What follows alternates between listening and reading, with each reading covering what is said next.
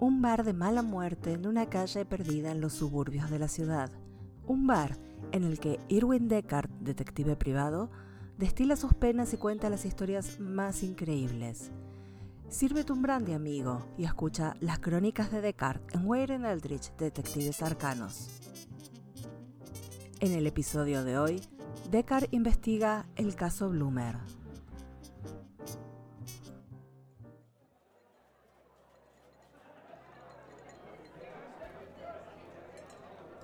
No me considero un hombre sabio, pero he vivido bastante y he aprendido algunas cosas. De eso, lo más importante es que hay asuntos en los que es mejor no meterse. Parece raro que lo diga yo, mi profesión es justamente la de meterme donde no me llaman. Pero en mi línea de trabajo, saber distinguir qué problemas vale la pena tener y cuáles no, es lo que te hace llegar a viejo. Recuerdo el caso de Ingrid Bloomer. La señora Bloomer era una hermosa mujer, esbelta, de facciones delicadas. Pero cuando entró en mi oficina, me hizo pensar en un ciervo. Uno que siente la cercanía del cazador. Desde el primer momento en que la vi, sospeché que si levantaba mi mano para hacerle una caricia, su primer reflejo sería cubrirse, para defenderse de un golpe. No me había hablado aún, y yo ya me preguntaba si Krasinski estaría disponible para suavizar al esposo de la dama. Pero el problema era justamente que el esposo en cuestión había desaparecido. La señora Bloomer lo había visto por última vez hacía más de un mes y estaba segura de que el tipo estaba muerto, pero necesitaba tener la confirmación. ¿Por qué algunas mujeres se enamoran de cierto tipo de cabrones es un misterio para mí. Era evidente que la señora Blumen estaba aterrada de su marido, y yo supuse que si tenía tanta necesidad de saber si se había unido al ciclo de la vida, debía ser para quedarse tranquila de que no iba a volver, para relajarse al fin. Pero algo me olía mal, la mujer no me estaba diciendo toda la verdad, así que la presioné. Pensarás que es cruel presionar a una mujer que se cree viuda, pero en mi mundo ese tipo de amabilidad puede matarte. La señora Bloomer se quebró como un palito de helado. Me dijo que soñaba con él todas las noches y que en sus sueños le gritaba enojado. Me dijo que en su casa las bombitas de luz explotaban y los platos se caían solos al suelo. Y que sentía que todo el tiempo alguien le estaba mirando. Estaba convencida de que su marido, el señor Bloomer, la estaba persiguiendo desde la tumba. Seguro usted pensará que estoy loca, me dijo. Yo no lo pensaba. Ya había visto demasiado como para eso, y sé bien que los peores bastardos son así. Se ensañan con alguien que no puede defenderse y cuando le toman el gusto a la debilidad, a veces ni la muerte los detiene. Sin embargo, le hice creer a la pobre mujer que sí, que pensaba que estaba loca. Fue la forma más simple de rechazar su caso. La pobre señora Blumen intentó recomponerse lo mejor posible y con la poca dignidad que le quedaba se despidió y salió de mi oficina. ¿Por qué no acepté ayudarla si pensaba que me estaba diciendo la verdad? Justamente por eso. Me gustan los casos de maridos desaparecidos cuando encuentro al tipo entre las piernas de una mujer suela.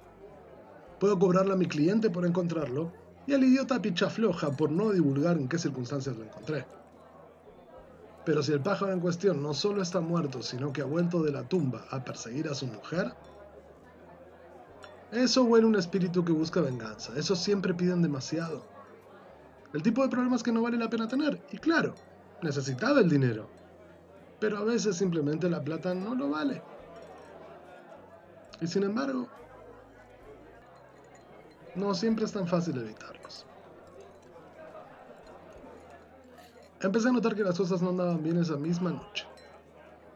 Estaba jugando al póker en lo del pequeño Dave. Para mi sorpresa y la de todos los concurrentes, de hecho, estaba ganando. Ya me imaginaba el jugoso filete que me compraría con el dinero obtenido cuando las luces empezaron a titilar. Estaba en una racha demasiado buena como para dejarme distraer por pequeñeces, y entonces la lámpara directamente sobre la mesa empezó a lanzar chispas. En apenas un segundo lo que parecía ser una molestia menor se transformó en una lluvia de fuego. Quise tomar mi dinero y alejarme, pero las llamas parecían tener una mente propia. Mis ganancias de la noche se hicieron humo, literalmente. Estaba tan desconsolado que el pequeño Dave me invitó un trago. ¿Has visto alguna vez ese bastardo invitarle algo a alguien? Así de mal me vio. Perdí casi 50 dólares, pero se lo choqué a mi maldita suerte. Más tarde, sin embargo, tuve el sueño por primera vez. Estaba enterrado. No tenía ninguna idea de dónde, pero definitivamente estaba enterrado. El peso de la tierra sobre mi cuerpo era indescriptible y la oscuridad tan absoluta que no podía decir si tenía los ojos abiertos o cerrados. Tenía frío, un frío sobrenatural. Escuchaba gritos a lo lejos. Una persona, no tenía en claro quién, me estaba gritando. Quería algo de mí. Se acercaba cada vez más. Sentí un contacto gélido en mi hombro y abrí la boca para gritar. Solo logré que se me llenara de tierra. Desperté. Todas las luces de mi departamento titilaban e incluso la radio se encendía, giraba por entre los viales y se apagaba. En cuanto me pareció razonable, llamé a la señora Bloomer con cualquier excusa. La escuché mucho más descansada y tranquila. Me agradeció porque después de haber hablado conmigo había finalmente comprendido que todo tenía que ser producto de su imaginación y, de hecho, no había vuelto a soñar con su marido esa noche. Ya no me quedaban dudas. Me había pegado el fantasma. Maldita mi suerte. El espíritu debe haber supuesto que tenía más chances de conseguir su venganza conmigo que con su mujer y decidió acecharme a mí, un perfecto desconocido. ¿No sabías que los fantasmas podían hacer eso? Yo tampoco. Pero ¿qué sabe nadie sobre esos bichos en realidad? Y para colmo el espíritu era de los que quieren todo ya, esa misma tarde casi me mata una maceta de cayó desde un balcón. Iba a tener que ponerme manos a la obra si no quería que el señor Bloomer me arreglara algún otro accidente. Le dije a la mujer que tomaría el caso. Fantasma o no, su marido seguía desaparecido y ella quería saber qué le había pasado. Lo último que supo de él es que había ido al Bon Vivant a ver un espectáculo. El Bon Vivant no tenía espectáculos, tenía desnudistas. La mujer lo sabía, por supuesto, pero creo que prefería mentirse un poco a sí mismo. En realidad fue una suerte que fuera justamente ahí. Una de las chicas del lugar era una vieja amiga. Claro que tengo muchas amigas prostitutas. ¿Cómo se supone que tiene uno que obtener información en esta ciudad si no? Las chicas escuchan todo y si eres buena gente con ellas, bueno, puede que te cuenten algo. Hay que ser amable con las prostitutas. Uno nunca sabe cuándo puede necesitar una. Lo cierto es que en el establecimiento trabajaba Annie. Annie había sido de las muchachas del lazo rojo a las que ayudé alguna vez. ¿No te conté esa historia? Esa fue una buena con maldiciones gitanas y todo. Lo cierto es que desde aquel entonces me adoraba. Qué hermosa muchacha. Piel de porcelana, labios de muñeca, cintura de avispa. Y hacía una tarta de limón para morirse. Y era bien lista también. Recordaba a Bloomer sin ningún tipo de afecto. Era un cliente habitual y bastante poco querido en el Bon Vivant. Un tipo desagradable con gustos odiosos. Y la última vez que había estado allí se había empecinado en toquetear a una de las bailarinas. Hay hombres que son así, no entienden la diferencia entre lo que se puede ver y lo que se puede tocar. Creen que porque una mujer se desnuda ante ellos es su propiedad. Bloomer, además, tuvo bastante mala suerte. En un día normal, el portón, un muchacho realmente gigantesco que se encargaba de que todos se llevaran bien en el lugar, simplemente lo habría golpeado y lanzado a la calle con unos dedos rotos. Pero justo ese día en el lugar estaba Joey Santino. Sí, el hijo de Joe Santino. Su familia es dueña del Bon. Ya sabes cómo son los jóvenes gángsters, siempre con tanto que probar. Joey le dio tal paliza a Bloomer que todos pensaron que lo había asesinado. Resultó que no, pero de cualquier manera no podían dejarlo salir de ahí después de eso. El portón se lo llevó y nunca nadie supo más de él. Y ahí estaba, la historia completa. Me perseguía un espíritu que clamaba por venganza contra el hijo de uno de los mafiosos más poderosos de la ciudad. Me sentía un hombre muerto, o bien porque intentaba algo contra Joy, o bien porque Bloomer se cansaba de esperar y me lanzaba un piano encima. Esa noche volví a soñarme enterrado y así y todo, casi no tenía ganas de despertar. Pero cuando lo hice me di cuenta de que necesitaba el cuerpo de Bluma. Yo y Santino era demasiado para mí, pero tal vez con el cadáver tuviera alguna oportunidad de salir de este lío. ¿Y cómo encontrar el cuerpo de un cretino desaparecido hace más de un mes? Probablemente la única persona que sabía dónde estaba era el portón. Y a ese muchacho no había forma de interrogarlo sin por lo menos medio departamento de policía tras mis espaldas. Pero no necesitaba que me dijera dónde estaba Bluma. Con un poco de suerte, tal vez hasta lograra que me llevara hasta él. Una noche me presenté en el Bon Vivant y comencé a hacer preguntas sobre el tipo. Preguntas incómodas. Por supuesto que no obtuve más que miradas amenazantes, pero en cuanto me fui, Annie comentó entre las chicas que me había contratado la viuda para encontrarlo porque aparentemente tenía encima las llaves de una caja fuerte con mucho dinero. La muchacha se agregó un comentario de su cosecha sobre cómo Bloomer solía contar en la cama del dineral que guardaba en esa caja. El portón se había ganado su sobrenombre en base a no dejar entrar a gente al club, y por su tamaño, claro está. Parecía un bruto sin iniciativa propia, pero no lo era, y yo contaba con que sería por lo menos tan codicioso como cualquier hijo de vecino. Así que esa noche, luego de haber pasado por este mismo bar a buscar mi arma secreta, esperé a que el bon vivant cerrara, y cuando el portón se subió a su camioneta me fui tras él. Manejó casi una hora hacia el este, adentrándose en los bosques, y detuvo la camioneta al costado de la ruta en algún lugar cerca del kilómetro 40. Se metió en el bosque con una pala y un farol.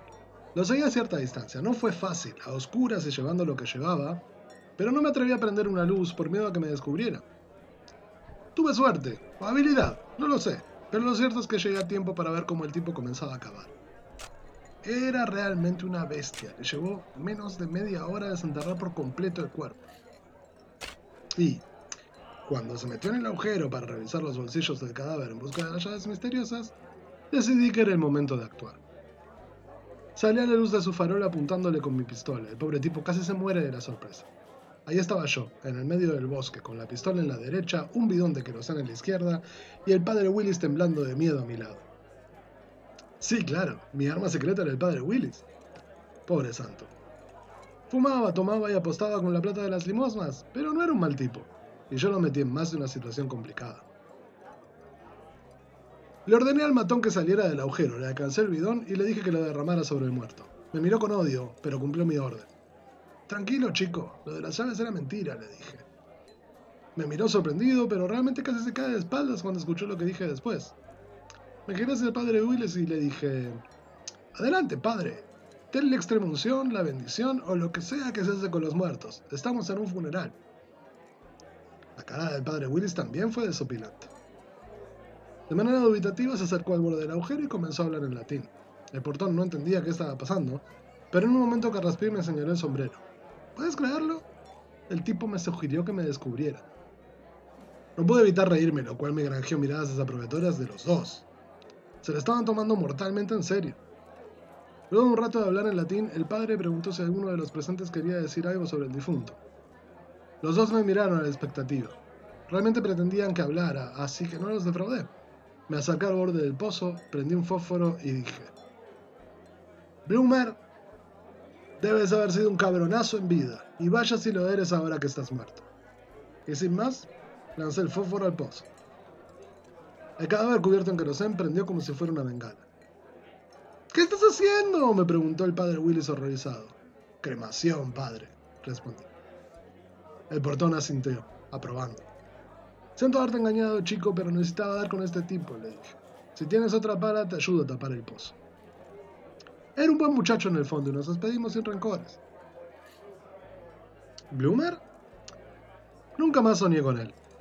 Y mi suerte sigue siendo bastante perra, pero por lo menos no es asesina. Así que supongo que lo que hicimos funcionó. Fue un alivio, porque intentar matar al hijo de uno de los mafiosos más importantes de la ciudad solo para apaciguar el fantasma de un desconocido, ese es exactamente el tipo de problemas que no quieres tener. Si le tienes apego a la respiración, claro. Y vaya si le tengo apego a la mía.